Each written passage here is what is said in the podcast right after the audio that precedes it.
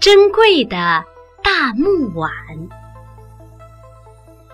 从前有个鞋匠，名叫谢赫，在哈桑老板开的制鞋作坊干活。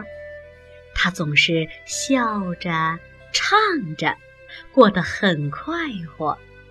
老板哈桑呢，整天盘算着怎么赚钱，心里很烦恼。一天。他听到谢赫又在大声地唱着笑着，就把谢赫赶走了。谢赫找不到活干，只好到处流浪。他什么也没有，只有一只木碗随身带着。一天，他碰到一条商船，船主要雇个帮手，他就当了水手。商船在海上航行，不料遇上了风暴，船沉了。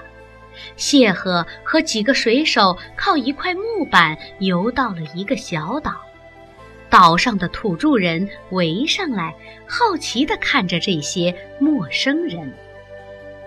中午很热，谢赫把随身带的大木碗戴在头上遮太阳。土著人的头领看到了，觉得很新奇，也想试戴一下。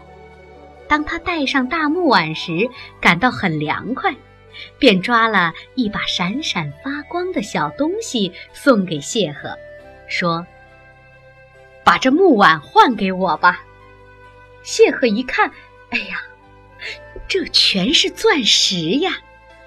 谢赫就把木碗给了土著人头领。后来，有一艘船路过这儿，把谢赫他们带回了家乡。谢赫用钻石换到不少钱，他用这笔钱买了礼物，送给乡亲们，还把事情的经过讲给大家听。老板哈桑知道了，便打起了坏主意。第二天天没亮。他装上一船好吃的东西，悄悄向小岛驶去。到了岛上，他把带去的烤鹅、面包、奶油献给土著人头领。土著人头领吃了这样美味的食品，满意极了。当哈桑说要回去时，土著人头领说：“太感谢了。”我把岛上最珍贵的东西送给你吧，说着，把头上戴的大木碗送给了哈桑。